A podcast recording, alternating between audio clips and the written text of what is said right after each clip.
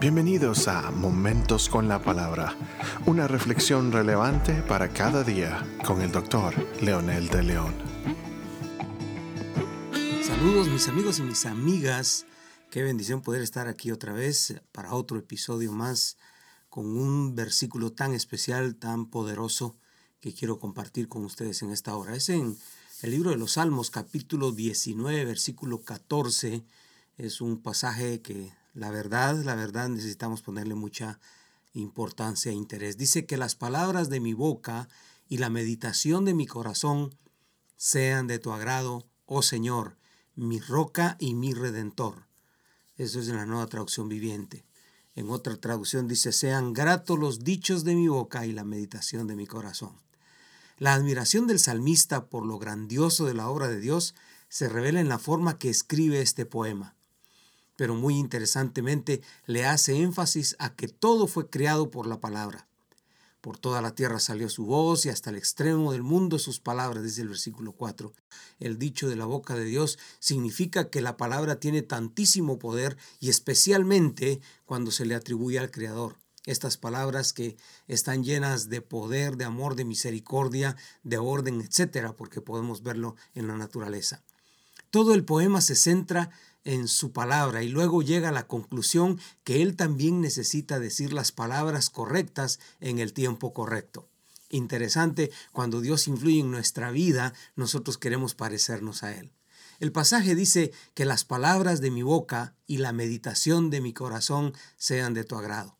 Definitivamente las palabras que salen de la boca son el resultado de lo que se tiene, se medita y se gesta en el corazón.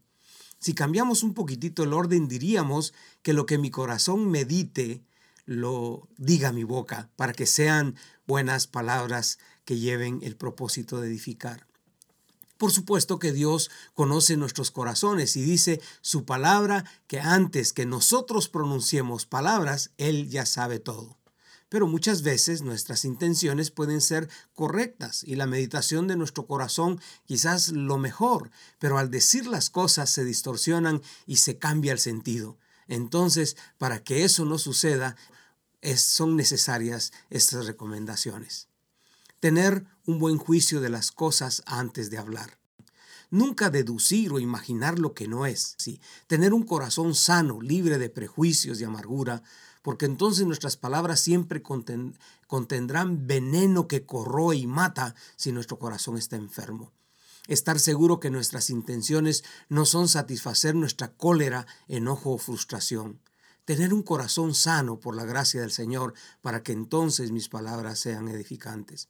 La segunda parte, por cierto, no menos importante, es cómo decimos las cosas. Según los estudiosos de la comunicación, existen siete maneras de distorsionar o cambiar un mensaje, muy parecido al juego del teléfono descompuesto, si alguno lo han jugado. Por lo tanto, esta sería una buena sugerencia. Hable menos y lo que diga, dígalo con toda la buena intención de su corazón. Hable con sinceridad, pero con amor. El término no tengo pelos en la lengua es más aplicado a los chismosos y a los que tienen intención de herir. Por lo tanto, no es cuestión de, tener o no tener pelos en la lengua, sino tener discreción, sabiduría y una buena intención, por supuesto. Sea un profeta, una profetisa en el buen sentido de la palabra de Dios, que hable en nombre del Señor, que confronte lo malo de los otros, pero que sea en nombre del Señor, dando oportunidad de gracia, esperanza y amor.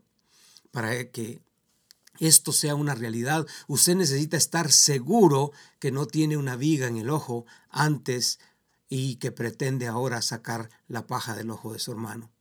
Hable siempre en positivo los dichos gratos, como pide el salmista, que sean sus palabras que, que llenen y que, por supuesto, estas tienen una raíz en las bendiciones y buenas intenciones de nuestro corazón. Hay un ejemplo claro y muy poderoso en el Antiguo Testamento que lo voy a mencionar en un momento. El doctor Mario Alonso Puy, un gran influyente a nivel mundial, en su libro Reinventarse, describe con detalle la influencia que tienen las palabras negativas y positivas en la vida de la gente. Él dice que las palabras abren cajones emocionales en nuestra vida que de alguna manera están asociados con nuestro pasado. Él también enfatiza que las palabras crean oportunidades, hacen que algún mal momento del pasado puedan cambiarse por las palabras que yo pueda entonar en el presente. En palabras sencillas diremos que las palabras tienen acceso a nuestra vida emocional. Pueden herir, bendecir o maldecir. Menciono esto porque desde ya hace miles de años esto ha sido una realidad descrita por la palabra de Dios. Las personas, especialmente los primogénitos de las familias, pedían la bendición del Padre, y esta bendición era nada más y nada menos que los deseos de prosperidad y la bendición del Creador, del Creador sobre la vida de sus hijos. El salmista concluye el poema invocando algo muy poderoso y positivo, sus propias palabras aplicadas a su vida, mi roca, mi redentor. ¡Wow! Palabras de fe, de esperanza, de, de, seguridad que afirman, que agregan valor a mi vida, que crean mi futuro, un futuro seguro y equilibrado. Al hacer estas comparaciones, lo que el doctor Puy mencionaba es un descubrimiento que hace apenas, qué sé yo, 50 años posiblemente descubrieron, pero esto la Biblia lo, lo, ha mencionado desde siempre, que nuestras palabras, nuestras actitudes en la forma de hablar, etcétera, sean como el salmista está pidiendo al Señor. Empiece a bendecirse usted mismo con palabras de afirmación. Esto no es narcisismo ni egoísmo, esto es equilibrio en su autoestima cuando usted empieza a dar palabras que usted puede hacer muchas cosas que muchas veces usted nunca descubrió por su, timidez, por su timidez o por su, por su manera de ser, ahora usted puede descubrirlas. Empiece a afirmar a sus hijos, su cónyuge, su familia, sus amigos e inclusive a sus enemigos.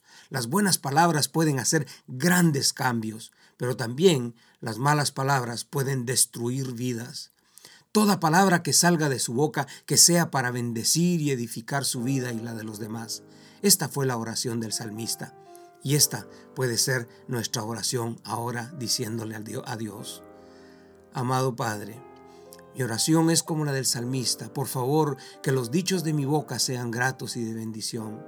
Sana mi corazón de cualquier prejuicio, amargura o dolor, para que mi meditación sea sana y mis palabras bendigan afirmen, agreguen valor y edifiquen a los que me rodean. Esto te lo pido en el nombre poderoso de Jesús, mi Señor. Amén.